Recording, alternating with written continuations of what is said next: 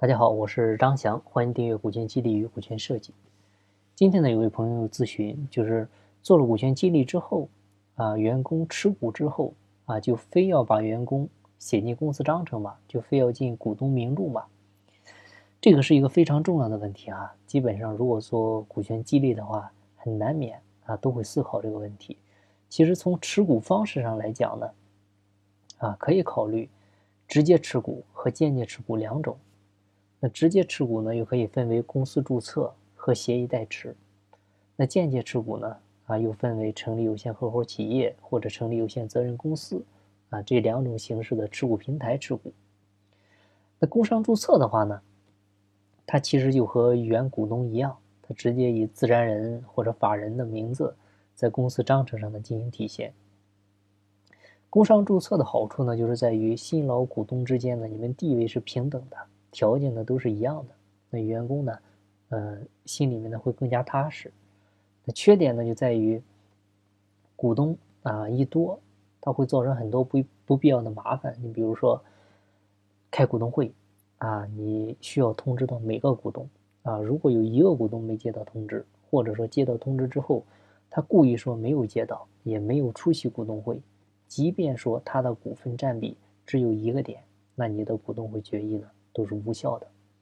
再比如说，如果说公司要贷款，那银行呢会要求所有股东跟家属都要签署无限连带责任协议。那有一个人不签字，那银行呢都不给贷款。所以呢，这无疑会增加很多管理成本。一般呢就不采用这种持股方式。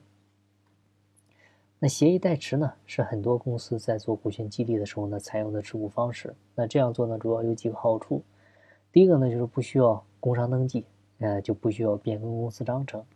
第二点呢，就是只需要创始人跟新股东，哎，你们私下之间签一个协议就行了，它简单的好操作。第三种呢，就是代持协议，它同样是合法有效的，啊，符合我们现在民法典的要求，对双方的利益呢也都有保证。但是呢，协议代持呢，它有很多弊端。你比如说召开股东会，这个显名股东。他需要提前征求隐名股东的意见，再去进行股东会表决。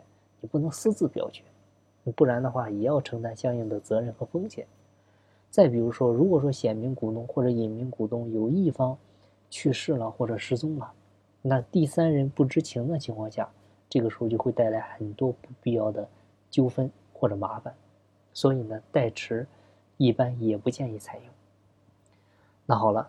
既然直接持股的弊端很多，所以呢，大多数企业会采用成立持股平台的方法来规避风险，其实就是做间接持股。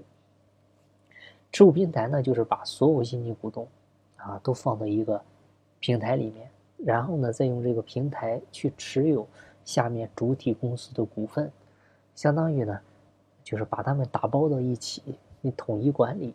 呃，这种做法呢比较简单。啊，然后呢也比较科学，比较有效，对企业来说呢，对创始股东来说呢风险比较小。像持股平台呢又分为有限责任公司跟有限合伙企业两种。有限责任公司呢作为持股平台的优点就是新进股东能够有表决权。啊，在主体公司召开股东会之前呢，你这个持股平台的股东会需要提前达成一致意见，然后呢再由平台公司代表去出席主体公司的股东会。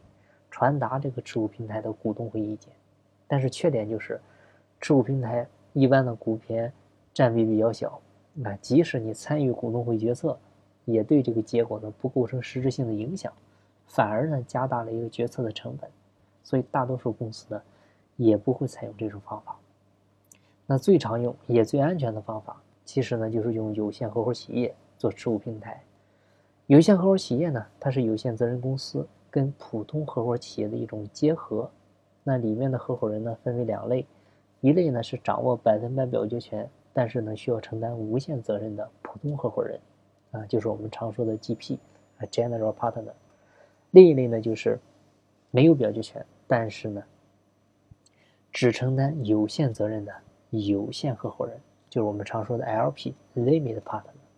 那用有限合伙企业做持股平台的时候呢，通常是由创始人。来担任普通合伙人兼执行事务合伙人，啊，代表有限合伙企业去行使表决权，其他的新进股东呢是不参与决策的。所以，我们说有限合伙企业是做股权激励的一个天然的持股平台，因为这种方式操作简单、有效、没有风险。所以呢，现在很多企业呢都在用这种方式了。好了，我们今天的分享呢就到这儿，希望对您有收获。有更多股权或者管理方面问题，欢迎加我微信详细沟通。每天早七点，我也会在喜马拉雅进行直播，欢迎您的关注。金不在西天，金在路上。我是张翔，下期再见，拜拜。